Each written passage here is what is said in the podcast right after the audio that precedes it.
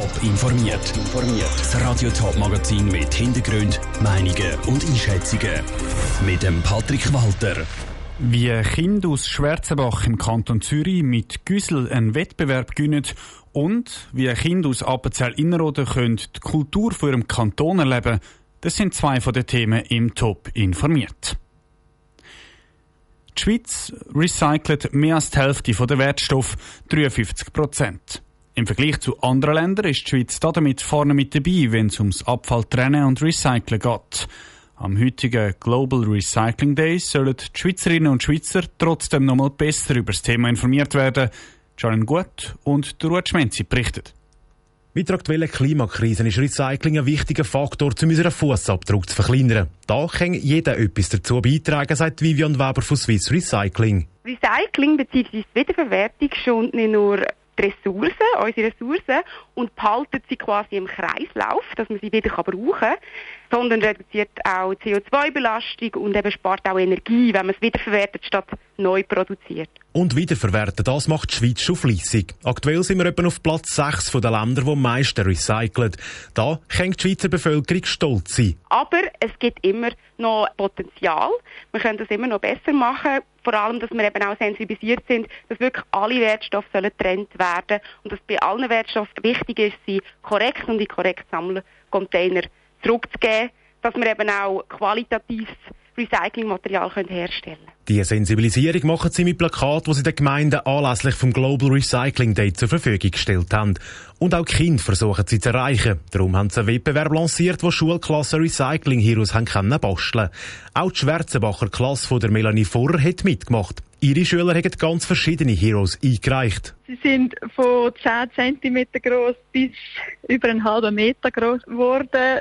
Aus allem Möglichen, aus Karton hauptsächlich aus Aluminium, aus irgendwelchen Joghurtbecher, Flaschendeckel, Farbe, Papier, alles Mögliche.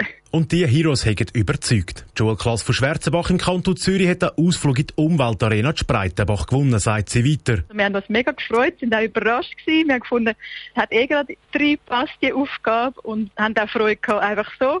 Und dann ist es eine rechte Überraschung gewesen, dass wir wirklich gewonnen haben. Neben der Klasse aus Schwarzenbach haben noch zwei weitere Klassen gewonnen, die auch in die Umweltarena dürfen. Der Beitrag vom Ruud Schmenzi und der Janine Gut. Das Recycling in der Schweiz reduziert die Umweltbelastung etwa so fest, wie wenn es die Stadt Luzern mit ihren knapp 90.000 Bewohnerinnen und Bewohnern einfach gar nicht gäbe. Jodeln, Ziegelbrennen, Tanztheater. An den Kinderkulturtagen von Appenzell Innerrhoden können sich die Kinder dieses Jahr wieder kreativ ausleben. Während drei Tagen lernen die Kinder die Appenzeller Kultur spielerisch kennen was die Kinder alles erwartet und was sich im Vergleich zum letzten Jahr verändert hat, im Beitrag von der Isabel Block. Nach einem grossen Erfolg im letzten Jahr können sich die Kinder wieder auf die Kinderkulturtag freuen.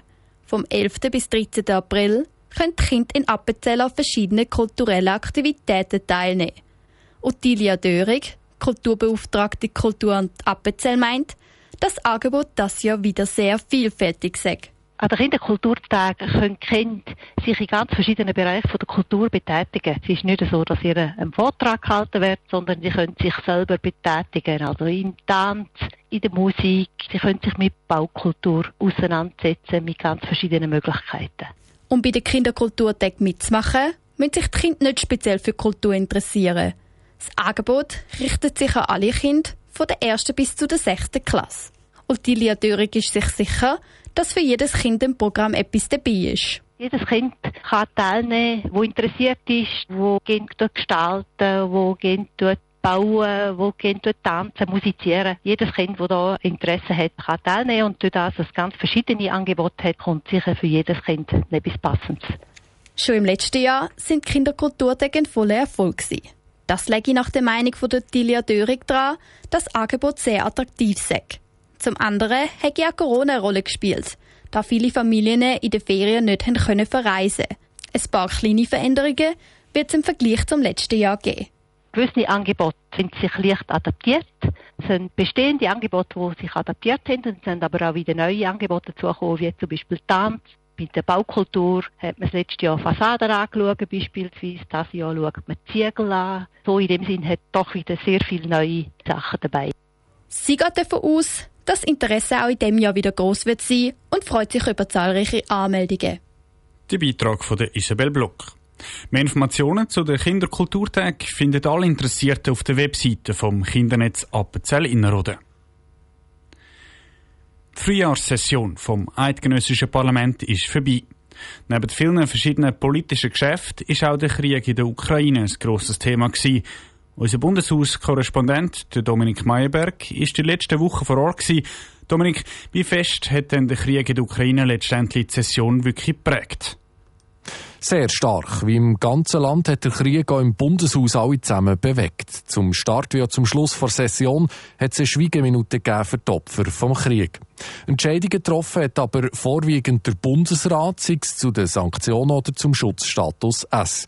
Im Parlament hat es diesen Mittwoch eine dringliche Debatte zum Thema gegeben. Da ist es um Fragen gegangen, die der Bundesrat beantwortet hat. Zum Beispiel zur Verteidigungsstärke der Schweizer Armee, zur humanitären Situation oder auch zur Energieversorgung. So wie jedes Mal sind heute am letzten Sessionstag die Schlussabstimmungen gewesen. Was für neue Gesetze gibt es jetzt also alles in der Schweiz? Insgesamt 16 Vorlagen sind am Morgen verabschiedet worden. Darunter hat solche, die knackiger sind als andere. Zur Kategorie unknackig gehört zum Beispiel das Gesetz da. Wir hören die Nationalratspräsidentin Irene Kählin bei Schlussabstimmung. 1. Bundesbeschluss über die Genehmigung eines Abkommens zwischen der Schweiz und Italien über die Besteuerung der Grenzgängerinnen und Grenzgänger sowie eines Protokolls zur Änderung des Abkommens zwischen der Schweiz und Italien zur Vermeidung der Doppelbesteuerung und zur Regelung einiger anderer Fragen auf dem Gebiet der Steuern vom Einkommen und vom Vermögen. Voilà. Also konkreter, zumindest im Titel, ist da zum Beispiel das neue Veloweggesetz. Die Schweiz hat also ein neues Veloweggesetz. Vielleicht konkret zu dem, was bedeutet das, was ist genau beschlossen worden? Ja, der Ursprung von dem neuen Gesetz ist eine Volksabstimmung. Im Herbst 2018 haben Volk und Stand deutlich Ja gesagt zum neuen Veloweggesetz. Jetzt hat das Parlament dreieinhalb Jahre daran geschafft und heute abgeschlossen. In diesem Gesetz ist zum Beispiel jetzt festgelegt, welche Kriterien müssen berücksichtigt werden bei der Planung von neuen Velowegen. Die sollen möglichst eine direkte Streckenführung haben oder auch möglichst sicher sein. Also das neue Gesetz soll jetzt den Ausbau von Velowegen in der ganzen Schweiz beschleunigen. Danke für den Überblick, Dominik Meyerberg aus Bern. Außerdem hat das Parlament in dieser Session auch über die Massentierhaltungsinitiative geschwätzt. Die Mehrheit ist gegen die Initiative und ist auch gegen den Gegenvorschlag vom Bundesrat. Die Entscheidung liegt dann aber beim Volk, voraussichtlich im Herbst. Top informiert, auch als Podcast. Mehr Informationen gibt's auf toponline.ch.